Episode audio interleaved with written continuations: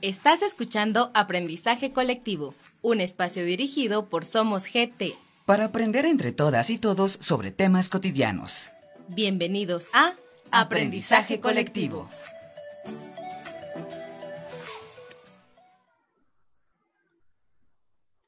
Buenas tardes a todos, a todas los que nos escuchan, quienes nos ven.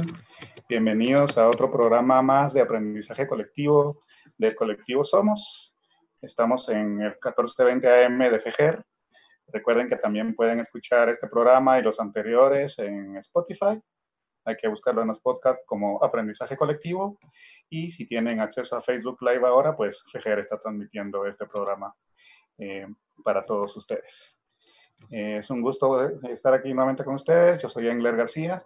Hoy me acompañan Paul Parada y Ana Paredes. Eh, vamos a estar hablando un poco sobre municipalismo, poder local eh, y cuál es el papel que las municipalidades deben jugar en torno a, a, esta crisis que estamos atravesando como humanidad, ya ni siquiera como país, sino como humanidad. Eh, primero presentarles tal vez, Paul, o empezamos con Ana. Ana es investigadora en la Universidad Rafael Andívar, en el Instituto de Investigación y Proyección sobre Dinámicas Globales y territoriales de la Universidad Rafael Andívar. Y también está con nosotros Paul Parada, quien también es miembro del colectivo de Somos, eh, está estudiando Ingeniería para el Desarrollo Municipal en USAC y ha participado activamente en diferentes proyectos políticos municipales y de fiscalización, sobre todo en el área donde él reside, que es en el área de Zacatepeques, específicamente en Jocotenango. Y la antigua eh, vive moviendo por todos, moviendo por todos lados, Paul. Em, bienvenidas, bienvenidos y muchas gracias por atender la invitación de Somos para estar en este programa de radio de aprendizaje colectivo. Eh, quizás tal vez que nos cuenten un poquito, muy brevemente, qué es lo que hacen en, sus respectivas profesiones. Eh, con Ana. Hola, mucho gusto. Pues eh, como bien lo dijiste, Sancler, yo trabajo en un instituto de investigación en la Universidad Rafael Andívar y en los últimos años he dedicado mis investigaciones a entender las construcciones de organización política institucional, específicamente en la ciudad de Guatemala, prácticas em, colectivas para garantizar eh, condiciones de habitabilidad, mejores condiciones de habitabilidad, servicios públicos en barrios de clase media y espacios em, que normalmente son conocidos como marginales, pero digamos que son los, los eh, asentamientos precarios, ¿verdad? Digamos, bien dicho es, la palabra es un asentamiento precario. Cómo la gente se organiza para garantizar esos bienes eh, públicos que son necesarios para mejorar sus condiciones de vida, específicamente en, en, Guatemala, en el, en el municipio de Guatemala. Buenísimo. Paul, montanos un poco. Eh, ¿Qué tal? Buenas tardes eh, a toda la, audiencia. Eh, pues yo tengo formación como ingeniero civil. actualmente estoy estudiando una maestría en ingeniería para el desarrollo municipal en la, Universidad de San Carlos. además de eso, pues he participado en, de forma política, en, pues participé la última vez para la antigua Guatemala. Eh, además, he trabajado en algunos grupos y algunos colectivos eh, en temas de digitalización y, y de, también de rendición de, cuentas. Eh, pues, pues, mi idea siempre ha sido de que, de que el poder siempre radica en, en, lo local y por eso es que mi interés siempre ha sido en los temas municipales. Ok, muchísimas gracias. pues como todos ya sabemos, eh, o deberíamos de saber, aunque no necesariamente vemos plasmado en la realidad, el Estado se organiza a través de diversas instituciones, ¿no? Para, para, para regir la vida en común, digamos, ¿no? Y hay una en particular que juega un papel clave para la población, como lo estamos hablando ya, eh, son los municipios, eh, las municipalidades en los 340 municipios que conforman el país. Ese es el poder local y las municipalidades y, quisiéramos, quisiera lanzarles primero una, una primera pregunta eh, más, más general. ¿por qué, ¿por qué, el rol de la municipalidad? ¿Cuál es el rol que debe jugar una municipalidad y por qué es tan importante y cómo la población debería vincularse con ese poder? Ana, tal vez vamos a Ana Paul. ok, está bien. Pues bueno, yo una de las principales funciones que encuentro en las municipalidades es la eh, generación y gestión de las políticas públicas eh, referentes al territorio donde se están ubicando los ciudadanos, ¿verdad? Que están teniendo una incidencia eh, en su vida cotidiana y que delegan obviamente el poder de la representación en un alcalde, en un consejo municipal, en, en los síndicos y, mm, digamos, en todos los cuerpos administrativos de la municipalidad. En ese sentido, para mí, el, el, uno de los roles principales o básicos de las municipalidades es las garantías de los servicios públicos eh, regulares y de forma digna para todos sus habitantes. Y por servicios públicos es desde lo más básico como un encaminamiento donde las personas puedan pasar y transitar por su calle, donde nosotros como mujeres podamos transitar tranquilas sin miedo a que nos pase algo, eh, hasta algo mucho más complejo y que muchas veces no se comprende por cómo se han construido las, las eh, zonas rurales y urbanas en Guatemala, como los, los espacios públicos, como los parques, por ejemplo, lo más... Eh, significativo, el, derecho que todos tenemos a tener un, un, espacio libre y recreativo en nuestro, en nuestro ámbito de vida cotidiana. Digamos, en forma general, eso yo diría que es lo más básico que puede tener una municipalidad.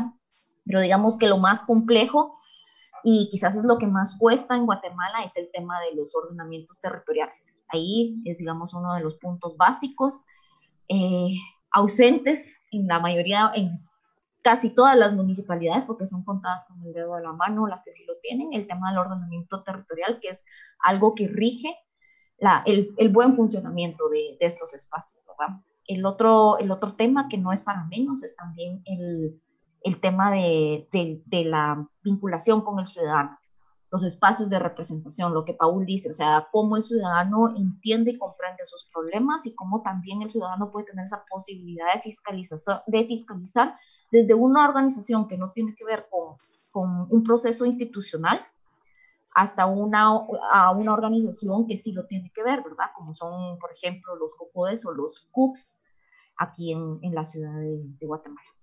Ahí, digamos, dejaría yo esas, esas, esas okay. tres grandes. Uh -huh. Gracias, Ana. ¿Tendrías algo que agregar, Paul?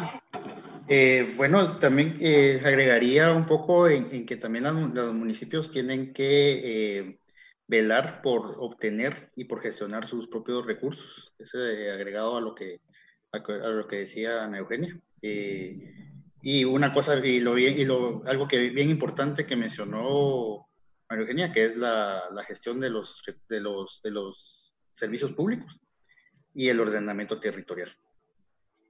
De acuerdo. Eh, en este contexto de pandemia, de, de, crisis sanitaria, de crisis económica, de hambre y cualquier, cualquier crisis, se nos juntaron todas, o el, sistema, digamos, mostrando su, cómo está conformado y cómo eh, pues se organiza y, y, vela por los intereses de muy pocos en detrimento de la mayoría de personas. Eso está muy claro, lo teníamos claro, pero ahora lo estamos viendo sus efectos, digamos, ¿no? Eh, nos están estallando en, en las noticias y en lo que vemos en las calles.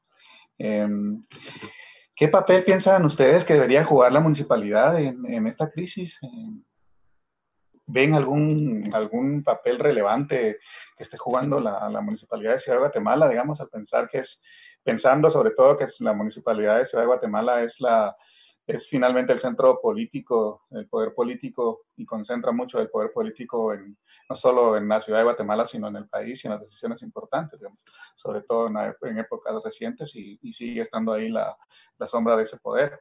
Eh, ¿Cómo ven esto? ¿Qué, cuál, qué, qué, ¿Cuál es su conclusión y qué perciben de lo que están haciendo las municipalidades y en, y en concreto la municipalidad de Ciudad de Guatemala? ¿Puedo? Sí, eh, sí, dale, pues yo, yo, primero pienso que eh, la municipalidad tiene un papel, un papel, fundamental en el tema, en el tema del coronavirus, eh, porque es la, el órgano que está más cercano a la población. Eh, es, el, es el primer paso, el primer escalón que todos tenemos hacia, hacia la autoridad. pero en muchos casos esta, este papel no lo han cumplido o se han retrasado en cumplirlo.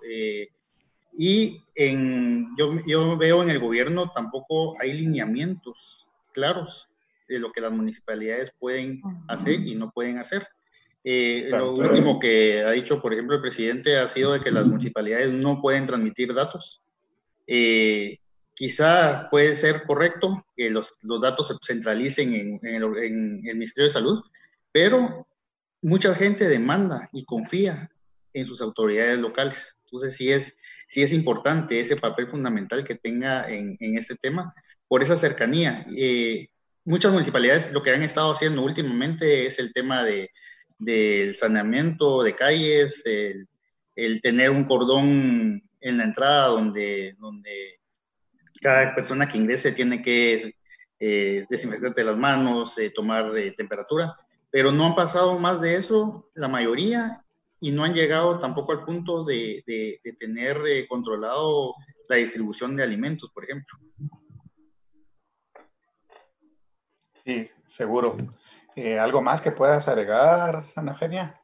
Sí, a mí una de las cosas que quizás me preocupa más de cómo se está manejando la crisis, eh, bueno, las consecuencias del COVID en una construcción crítica o de, de, o de múltiples eh, crisis más bien estructurales en sí, nuestro claro. país, es el, es el tema del abastecimiento de ciertos servicios claves en época de esta pandemia y uno de esos es el agua. Claro, si bien, claro. por ejemplo, sabemos que la ciudad de Guatemala, el, el municipio de Guatemala, es uno, junto con Zacatepeques, eh, son los dos, municipios, son los dos eh, municipios que más, eh, el departamento de Guatemala, mejor dicho, y, y Zacatepeques son eh, los que mejores condiciones de servicios para proveer servicios públicos tienen en, a nivel departamental. Sin embargo, en el caso de la ciudad de Guatemala, desde hace unos meses, a principio de año principalmente, sabemos que la crisis por desabastecimiento de agua se puso en alerta, tanto así que hubo una alerta amarilla decretada por Conred que la misma municipalidad de Guatemala eh, sustentó y que en la vida cotidiana de la gente se, se evidenció. Digamos, toda la zona norte de la ciudad de Guatemala tiene serias eh, problemas por desabastecimiento. Y esto se ha venido agravando durante los años, pero este año al parecer la situación fue peor y lamentablemente coincidió con COVID. ¿Cómo hacemos entonces para que, si una de las cosas básicas para evitar la transmisión es la limpieza eh, y la limpieza con agua, ¿verdad? La limpieza con agua, ¿cómo hacemos para que las poblaciones que están en hacinamiento, la ciudad de Guatemala es del área metropolitana la que más cantidad de asentamientos de, eh, concentra. Entonces, ¿cómo hacemos para que la población que vive en, en, en, hacinamiento tenga esas condiciones para evitar contagiarse? Es algo sumamente complicado. Entonces, una de las cosas que deberían de estar haciendo las municipalidades, en, en, en mi perspectiva y bajo lo que yo conozco, es, digamos, estas inversiones públicas que se necesitan hacer con respecto a abastecimiento de servicios públicos deberían de estarse enfocando en tema agua tema agua debería ser algo trascendental que no se mira que se está haciendo. Sí vimos, por ejemplo, al presidente diciéndole a las municipalidades, enfoques en este tema, pero también vimos a las municipalidades reaccionando y diciendo, nosotros vamos a definir cuáles son nuestras prioridades. Entonces ahí es donde se ven esos quiebres eh, de cómo se pueden llevar de forma mejor la crisis. Otra de las cosas que nos está poniendo en, tela de juicio es, de nuevo, vuelvo a caer a lo mismo, cómo el ordenamiento territorial se ha gestionado en Guatemala, cómo se va a gestionar en el resto de los municipios el transporte cuando esto vaya a tener que volver a abrirse porque indefinido, porque definitivamente va a tener que abrirse, eso es algo inevitable, la gente necesita trabajar, necesita el transporte público, están utilizando transportes informales para moverse a sus, a sus, a sus trabajos y a sus casas, cómo se va a planificar el, el, el, transporte, cómo se está planificando el saneamiento, el saneamiento en el, en el sentido, digamos, del, del, sistema de basura generales, aguas, aguas, entonces hay una deficiencia total. Y no digamos en el otro tema que ese es un tema que a mí me fascina de, en, en relación al tema de ciudades, que es el acceso a los, a los espacios públicos. En otros países el confinamiento más o menos se ha vivido de forma estable porque las personas pueden salir a disfrutar de un parque y tener distancia social y hacer sus actividades, ejercicio, deporte. En este país no hay, en este, en esta, en esta, en este país sí no hay una conciencia de la necesidad de que las ciudades construyan parques importantes para que la población pueda tener espacio público. ¿Cómo entonces vamos a vivir hacinados y sin posibilidad de tener un respiro en el confinamiento? Son muchos retos, creo yo, y no, no se están hablando de muchas cosas. Se está hablando quizás de lo más básico, pero no de, lo, de, lo, cultural que pues, nos puede hacer mejorar nuestras condiciones de vida, no solo por COVID, a largo plazo. Sin duda, sin duda. Digamos, si la, quizá a mí personalmente lo que, me, lo que más me ha chocado de Municipalidad de Guatemala es el ejercicio que hicieron sobre la movilización en el Transmetro, pero sobre todo puntualmente este circuló en redes sociales esta foto de un nylon separando el piloto del, del resto de pasajeros, digamos, y tres meses después hacen una prueba de, de, de, distanciamiento social en el Transmetro para cuando se tenga que abrir y la solución que tienen para separar al piloto y protegerlo es esta. Eh, dice mucho de, cómo se toman las decisiones dentro de la municipalidad y, y, sobre todo cómo se acciona, digamos, cómo no se reacciona ante una situación grave eh, y, y, que puede ser eh, peligrosísimo tener un transporte público que ya es ineficiente y, todavía mucho peor, digamos, eh, para lo que puede significar en temas de contagio. Eh, pero en ese sentido quería tal vez volver una, una pregunta y era, ¿piensan que eh, la municipalidad de Ciudad de Guatemala tiene un rol distinto más allá de estos servicios de los que estás hablando, Ana Eugenia y, y Paul, de los que estamos hablando? ¿Cuál es su papel político, digamos? ¿Piensan que podría ejercer un mayor liderazgo para, para empujar al algún tipo de, medidas que, realmente impacten. Eh, yo creo que la Municipalidad de Guatemala tiene un, gran reto, eh, diferente a los, a los demás municipios. Eh, es un municipio que, que, maneja, pues, tal vez la mayor concentración de personas y que estas personas, la mayoría o, o bastantes, no pertenecen directamente al municipio de Guatemala. Eh, por ejemplo, en, el momento de cuando las, labores están activas al 100%, eh, muchas personas que ingresan al municipio son personas que provienen de, otros municipios, de otros departamentos. En, la municipal, en el municipio de Guatemala, además, creo que hay problemas que no solamente le atañen al área o a la circunscripción municipal de Guatemala, sino que también a los otros municipios aledaños, que, que bien ahora es la parte metropolitana de, de, de la, de la ciudad, eh, donde está el municipio de Santa Catarina Pinula, San José Pinula, eh, Villanueva, Misco eh, y otros, otros municipios más. hay problemas que se deben de afrontar de una forma mancomunada, como el, el tema del transporte urbano, el tema del, del agua, el desechos sólidos, drenajes, eh, tiene que ser un proceso mancomunado con estas municipalidades y ahí es donde sí entraría el protagonismo de la Municipalidad de Guatemala por ser una de las municipalidades quizás más organizadas. Eh, el otro día pues, veíamos el, el, organigrama de la Municipalidad de Guatemala y, y, creo que es uno de los de las municipalidades mejor organizadas, pero tiene una falencia, que es una municipalidad que funciona, que sus departamentos funcionan por sí solos, pero no inter, interrelación entre los otros departamentos. Entonces, al final, aunque tenga un plan de ordenamiento territorial o tenga buenos planes, estos no son integrales a, las necesidades que tiene el, ciudadano guatemalteco, más los ciudadanos que vienen de otros municipios que en, el día a día también están dentro de, esta, dentro de este territorio. ¿Qué piensas tú?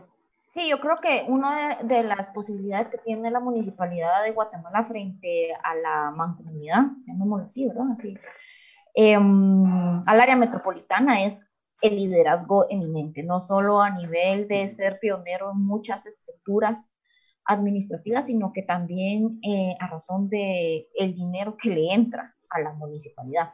¿verdad? Eso es algo importante y es básico. Entonces es espejo quizás para las otras municipalidades. Y, y sí es cierto, digamos, muchas de las acciones que ha generado la Municipalidad de Guatemala, con algo tan sencillo como, por ejemplo, la Policía de Tránsito, ha sido imitado en muchos municipios, en muchos departamentos de, Guatemala. Entonces, sí, la verdad es de que la Municipalidad de Guatemala sí representa em, ejemplo y es importante ver que quizás el rol que ahorita ha tenido en, en COVID, Em, no ha sido de forma más organizada. ¿verdad? Quisiéramos, quisiéramos tal vez, o yo como habitante de la ciudad de Guatemala, quisiera tener una municipalidad que liderara mucho más los temas con respecto a todas las posibilidades de mejorar em, las condiciones de comercio, por ejemplo, a nivel eh, municipal. El tema de mercados sería básico para gestionarlo de una forma mejor y eso podría ser ejemplo para el resto de las municipalidades, sin embargo no lo es. Y ha sido, creo yo, por una, y aquí entra una forma bastante vertical de cómo se ha manejado la crisis de COVID. El, estado de emergencia, el estado de excepción, centra todo en la figura presidencial. Entonces, estas autonomías municipales también se ven difusas en este, en este contexto y todo se tiene que regir por lo que el presidente diga y las dinámicas locales se cortan. Para mí ha sido impactante ver cómo el tema de los mercados ha sido una situación bastante egoísta o bastante poco analizada por parte del gobierno central, sabiendo que ahí se mueve parte de la economía eh, municipal. Cómo esta gestión al principio de unas horas súper limitadas para la, para la compra y venta ha generado muchísimo impacto. Entonces, ¿hasta dónde las municipalidades en un estado excepcional, en un estado eh, de emergencia, puede tener un rol mucho más em, gestor si se está rigiendo de una ley dura, ¿verdad? De una ley dura y de una de una noción lamentablemente impuesta de, de, años atrás donde eran otras condiciones de vida las que, las que teníamos para manejar un estado de excepción. Entonces creo que si se ve anulado el papel municipal en la coyuntura, creo, creo que por, por, por la dinámica, digamos, de, la emergencia. Sin duda, sí. Y esas son, eh, Cabal, era una de las preguntas y me gustaría que siguiéramos profundizando más adelante en los siguientes bloques, justamente cuál es, por qué las municipalidades en general, digamos, eh, y ya diste una buena respuesta, ¿no, Eugenia? El verticalismo de, la, ley, de cómo está estructurado esto, ¿no? Eh, por qué las municipalidades tienen tantas deficiencias para poder atender una crisis.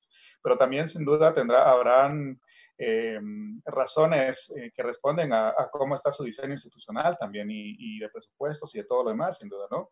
Eh, para que no puedan responder a, si no pueden responder a una crisis normal, digamos, o atender eficientemente el problema de transporte, por ejemplo, ¿cómo podrían atender una crisis de esta magnitud, aún si no estuviera esta, esta situación vertical? ¿no? Vamos a continuar en el siguiente bloque hablando sobre municipalismo, sobre poder local. Eh, estamos en aprendizaje colectivo de, de, Somos. Eh, muchísimas gracias por escucharnos. Pueden seguirnos en nuestras redes sociales. Si tienen alguna pregunta, búsquenos como Somos GT en Twitter y vamos a, a, a continuar más adelante. Vamos a hacer una pausa y regresamos en un rato con todos ustedes.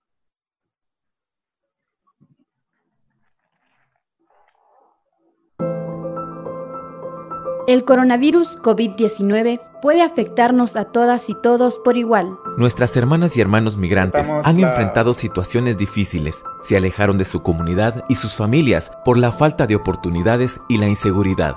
Cuando regresan al país, antes de ir a sus comunidades, son evaluadas por autoridades de salud y migratorias para asegurar su buen estado de salud. La discriminación, la estigmatización y el rechazo causan tanto daño como el coronavirus un mensaje del Procurador de los Derechos Humanos, Jordán Rodas Andrade, con el apoyo de Oxfam y Propas.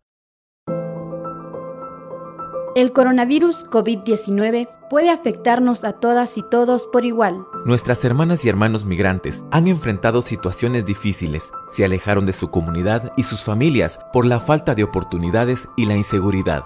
Cuando regresan al país, antes de ir a sus comunidades, son evaluadas por autoridades de salud y migratorias para asegurar su buen estado de salud. La discriminación, la estigmatización y el rechazo causan tanto daño como el coronavirus. Un mensaje del Procurador de los Derechos Humanos, Jordán Rodas Andrade, con el apoyo de Oxfam y Propas. Ya está lista la cena. Tengo hambre. Espera un rato, falta poco. No sirves para nada. Solo estás de adorno en la casa. Eres una mantenida. Los gritos, maltratos y humillaciones también son violencia. No a la violencia contra las mujeres. Este es un mensaje de Dimis con el apoyo de CalDH, MPDL y Junta de Andalucía. Sabemos y entendemos la grave contaminación que sufre nuestra abuela lago. Por eso, como pueblos originarios, hacemos diferentes acciones para poder sanar a nuestro elemento vital. Para poder cuidar y defender la abuela lago, no necesitamos del mega colector. Necesitamos de conciencia para ser personas menos consumistas de basura y químicos que nos matan poco a poco. La abuela lago vive, defendámosla. Este es un mensaje de la Alianza de Autoridades del Lago, Ahpop Tinamit, Oshlahuj y Mosh.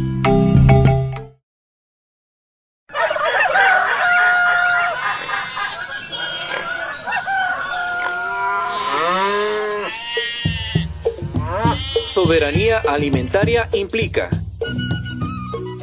producir saludablemente nuestros alimentos, trabajar una agricultura sin abonos ni pesticidas que dañan a la madre tierra, decidir qué producir, cómo producir, cómo comercializarlo y qué comer según nuestras costumbres ancestrales.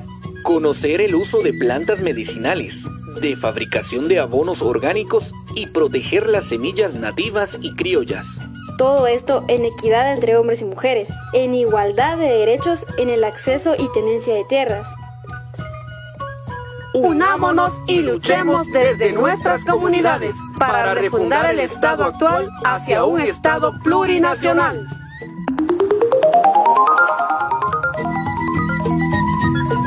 Este es un mensaje de Serjus y esta estación.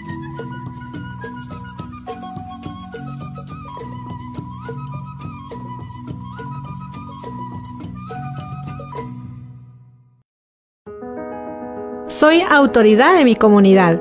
Soy agricultora. Soy empresaria. Soy defensora. Soy tejedora. Soy ama de casa. Soy mujer.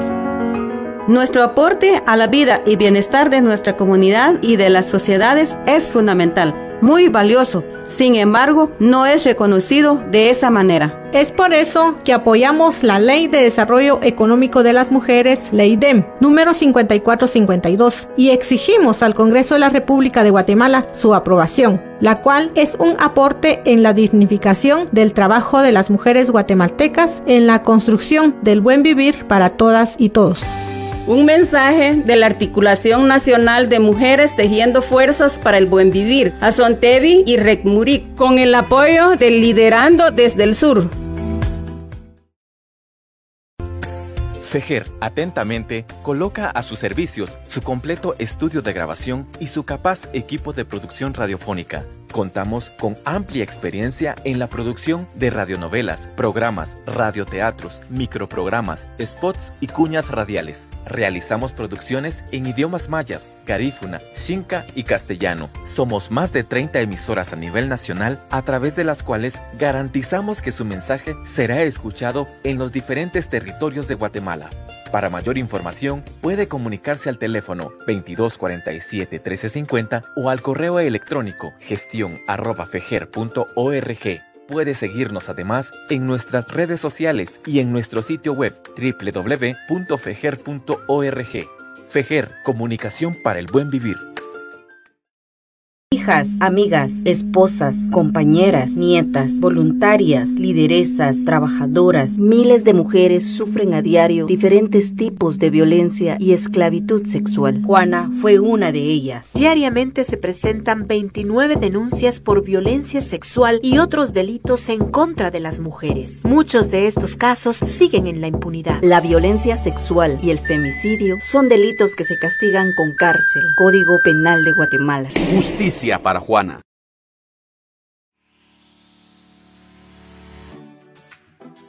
Ya estamos de vuelta con aprendizaje colectivo.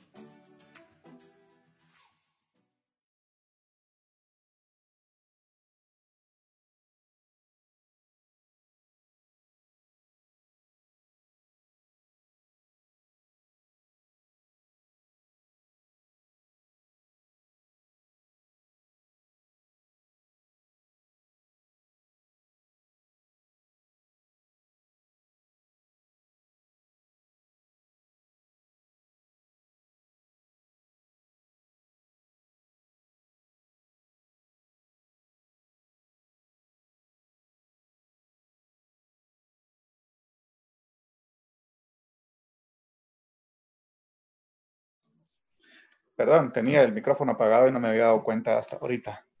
Eh, lo siento, no estoy acostumbrado, pero eh, estuve hablando y estaba tratando de, eh, pues, darle la bienvenida de vuelta al programa Aprendizaje Colectivo de Somos. Em, estamos acá platicando con Ana Eugenia Paredes y con Paul Parada sobre municipalismo y poder local. queremos hablar, estuvimos hablando sobre al, al, finalizar el anterior bloque les preguntaba y les delimitaba una pregunta de por qué las municipalidades no pueden atender de una manera más eh, contundente o más satisfactoria de las diferentes necesidades que van surgiendo eh, a, partir de esta crisis o, en términos generales. Eh, Ana Eugenia, tal vez tú mm, puedes respondernos o contarnos algo. ¿Qué piensas de esto? Pues bueno, yo, digamos, sigo pensando que el tema es que tienen un poco las manos atadas Em, en este momento. Eh, sin embargo, también hay un problema de gestión de recursos que no se está administrando quizás de la forma más adecuada.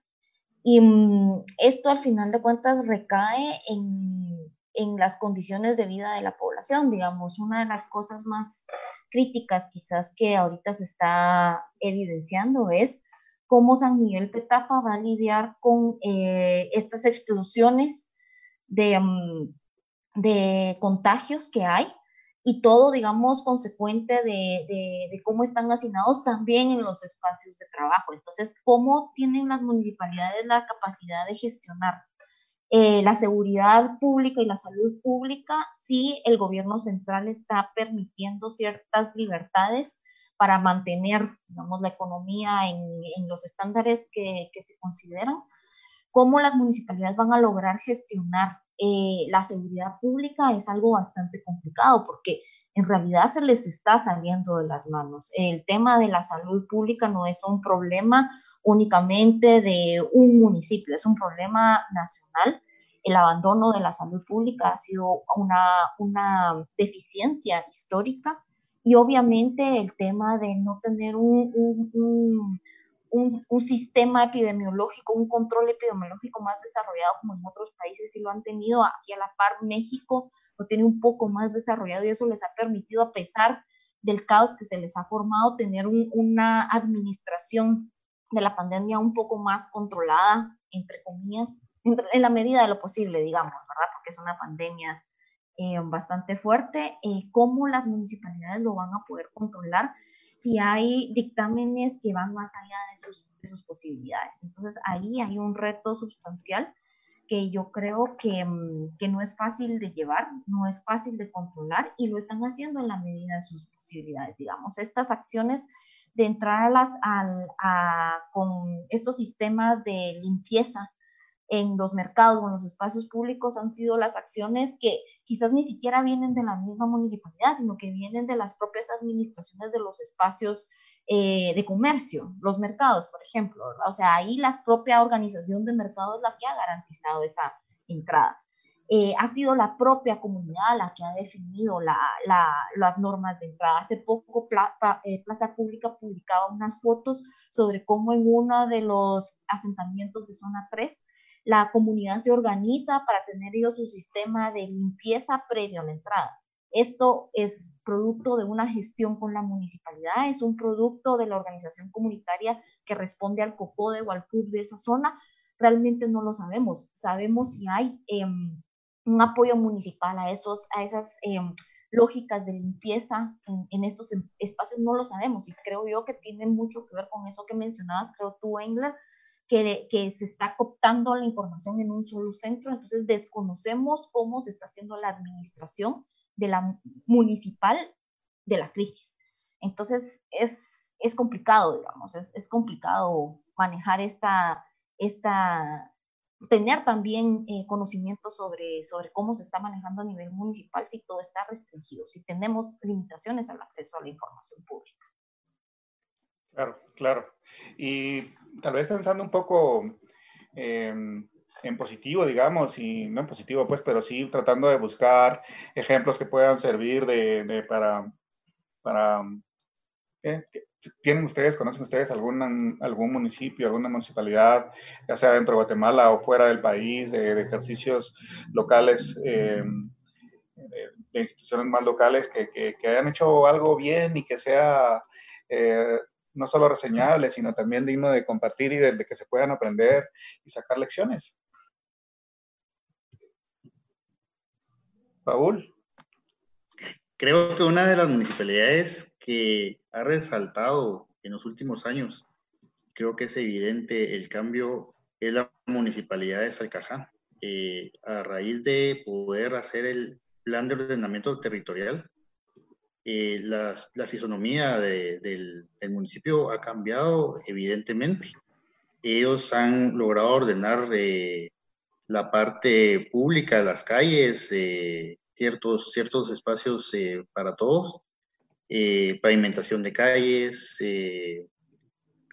bueno, les ayudó también el tema de la, de la circunvalación que hicieron para no tener que atravesar el municipio como era hace unos 6, 7 años. Eh, pero sí, sí creo que es una de las municipalidades que a mi punto de vista a nivel nacional ha tenido, eh, ha sido evidente el trabajo que ellos han realizado. Pero esto, como, como bien decía María Eugenia hace, hace unos minutos, que es, es a raíz del, de orden, del ordenamiento territorial. Eh, hay otros municipios que también lo han hecho muy bien. Eh, el, municipio de Santa Catarina Pinula ha sido, creo que, uno de los municipios que ha podido invertir en, en otras infraestructuras que generalmente las municipalidades no invierten, como, como escuelas públicas. Eh, hay, otra, hay más municipalidades que lo han hecho, pero, por ejemplo, ahorita en, en, en implementación, como bien decía María Eugenia, Solamente hay tres planes de ordenamiento territorial que se están implementando. Eh, actualmente en CGPlan hay 270 municipalidades que han logrado terminar el documento, que si bien el documento ya es un, es un, es un norte hacia dónde hay que ir, todavía faltaría el tema de la implementación para poder decir si, si esto, esto, esto, esto va bien. Eh, uno de los retos de un plan de ordenamiento territorial y uno de los retos que tuvo, ha tenido Salcajá eh, ha sido poder llegar al consenso. Y ese es un, ese es un, ese es un, un punto medular en, en, un plan de ordenamiento territorial, ese consenso con la población, con la iniciativa privada, con, con todos los, los, los participantes de, de, que interactúan en, en, un municipio. Esto es bastante importante y, y si se logra implementar, eh, creo que es una muestra también de una de una voluntad política de, de gobernanza en, en, un, en, un, territorio. Claro. claro. Eh, tal vez a Ana, Eugenia, eh, adentrarnos un poco justo lo que está hablando Paula ahora eh, y, dedicar los últimos minutos del programa a hablar sobre esto, sobre cómo nos involucramos las personas, eh, los ciudadanos dentro de estas dinámicas y en tu experiencia como investigadora y observadora de procesos en, en el municipio de Guatemala, cómo es que suceden estas dinámicas donde los ciudadanos se van involucrando o no y qué podríamos hacer para involucrarnos más dentro de estos procesos municipales y de, y de, de tener alguna incidencia en, en, las decisiones que nos terminan afectando, ¿no? Sí, claro, yo creo que ahí hay un punto medular que es el tema de la participación ciudadana, que mm, es un reto porque es difícil, es complicado, a la mayoría de personas no les gusta involucrarse porque implica lidiar con conflictos, lidiar con responsabilidades, aportar tiempo que muchas veces no se tiene y hasta dinero que muchas veces tampoco se tiene, pero, pero mucha gente ha logrado a través de estas figuras de representación adquirir servicios públicos básicos. Yo les pongo un ejemplo de, de, una, de la investigación que terminé hace poco y les voy a poner otro de, de la investigación que ahorita estoy eh, termina, eh, que ya digamos ya estoy cerrando. Es el caso de, de el CUP, el Comité Único de Barrio de un lugar que se llama La Morena en Zona 1 ellos lograron eh, resignificar su espacio a través de la figura del Q. ¿Por qué? Porque la figura del Q era lo único que les permitía poder gestionar algunas mejoras. Ellos están situados en la línea del ferrocarril.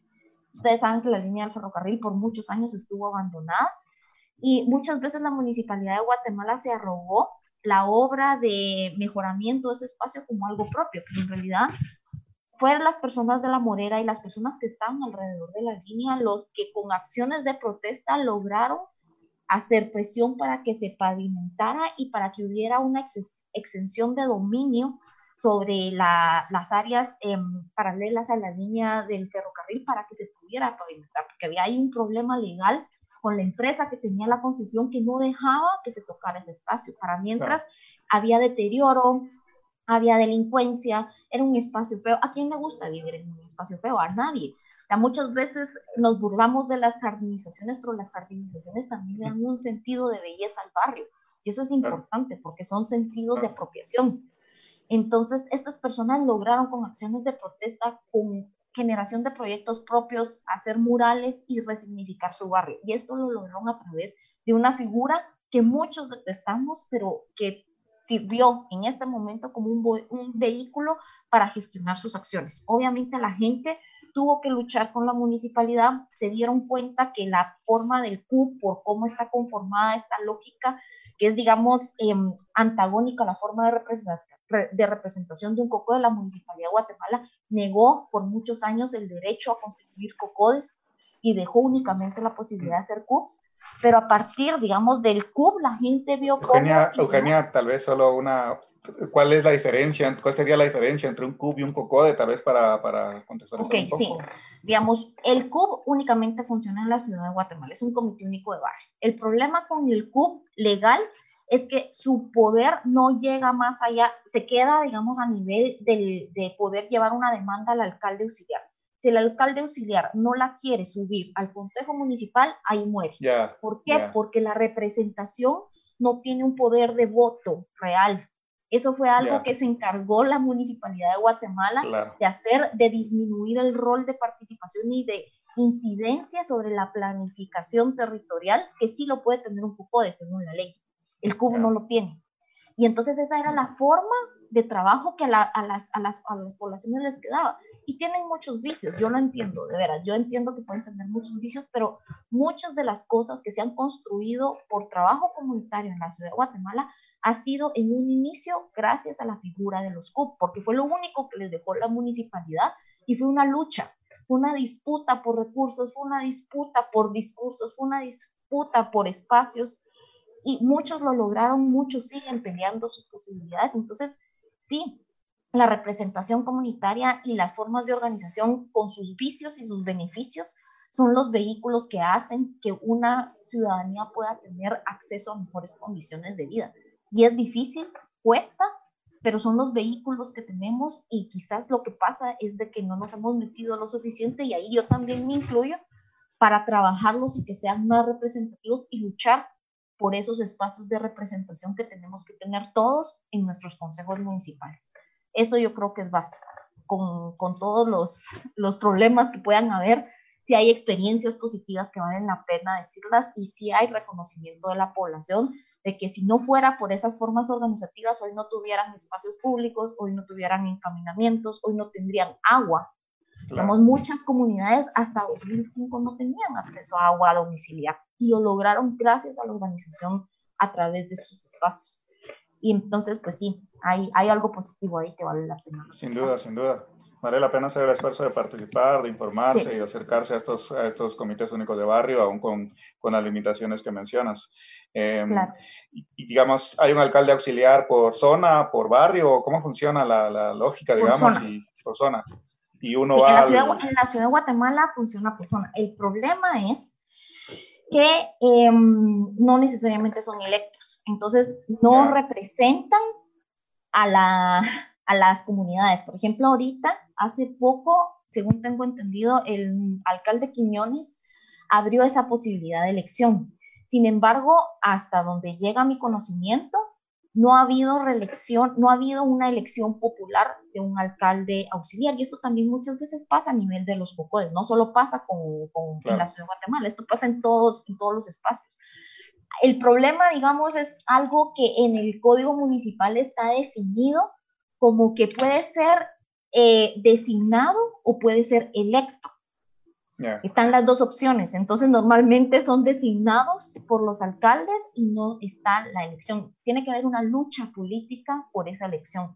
Y ahí creo ya que hay un espacio de disputa que vale la pena em, tomar porque muchos de, las, de los proyectos comunitarios no llegan a ser discutidos en los consejos porque se paran a nivel de los alcaldes auxiliares.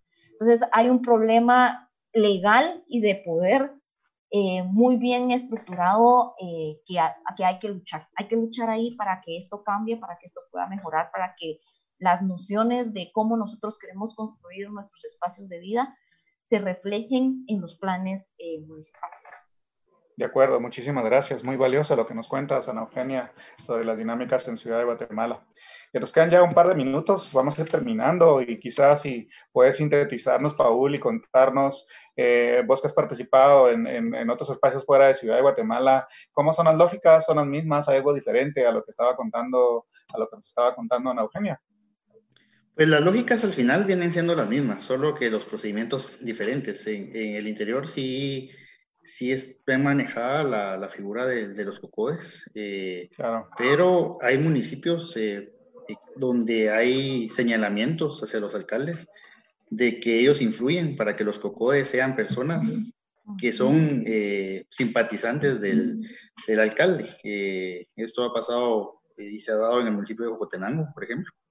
Eh, donde, donde se ha señalado que el alcalde ha apoyado o, o él, a dedo ha puesto a las personas que, que, conforman los COCODES. Y aquí es donde nuestro papel como ciudadanos es donde, donde tenemos que, donde nosotros tendríamos que acercarnos y saber quién es el representante de COCODE de nuestro, de nuestro sector, de nuestro, nuestro barrio, nuestra aldea o, donde, donde, donde, vivamos. Eh, porque si esta persona ha sido electa o ha sido puesta a dedo, eh, hay formas de que una asamblea pueda, pueda levantar la mano y que esto pueda cambiar. Eh, y las dinámicas generalmente han venido eh, cuando no se convoca, por ejemplo, al COMUDI. esto estuvo pasando en Antigua Guatemala durante muchos años. la primera reunión del COMUDE, si no estoy mal, se dio hasta en el año 2016 y lo que significa que muchos proyectos del sistema de consejos de desarrollo se perdieron durante, durante mucho tiempo y aún a pesar de que ya está el, conformado el COMUDE, eh, muchas cosas se han perdido por, por mismos procedimientos o malos procedimientos de, del, del, mismo Consejo Municipal y, y, los, y, el Consejo Municipal de Desarrollo. Claro, eh, entonces, eh, las dinámicas al final son diferentes, pero al final llegamos a lo mismo, donde, donde el que tiene el poder generalmente bloquea esta participación ciudadana. Eh, por eso debemos enriquecerla para que entre más seamos los que, los que participemos desde la ciudadanía, eh, pueda tener más incidencia eh, hacia, hacia las comunidades. Claro, muchísimas gracias. también pasa en la ciudad de Guatemala, también hay que aclararlo. Es, es la dinámica. La misma, Las mismas perversiones, digamos. Eh, claro. Sí, solo quería hacer unas puntuadas sobre cosas positivas que a veces pasan. Sin duda, sin duda. Un tema muy interesantísimo. Muchísimas gracias a Eugenia y Paul por compartirnos su experiencia, sus conocimientos en este nuevo programa de aprendizaje colectivo. Ha sido un gusto tenerlo con nosotros. Lástima que el tiempo radio se va muy rápido porque esto creo que hay todavía mucho para hablar al respecto. Sin embargo, agradecemos muchísimo sus aportes eh, hacia hacia, hacia nuestros escuchas, hacia la gente que nos escucha en, en la frecuencia 1420 de FGR o en el Facebook Live, o si nos escuchan ya más tarde, más adelante en nuestro podcast en Spotify. Eh, muchísimas gracias por su participación. Vamos cerrando el programa nosotros eh, y esto fue un nuevo programa de aprendizaje colectivo del colectivo Somos GT. Les habló Engler García en compañía de Ana Eugenia Paredes y Paul Parada. Nos vemos en una próxima ocasión. Tengan todos feliz noche.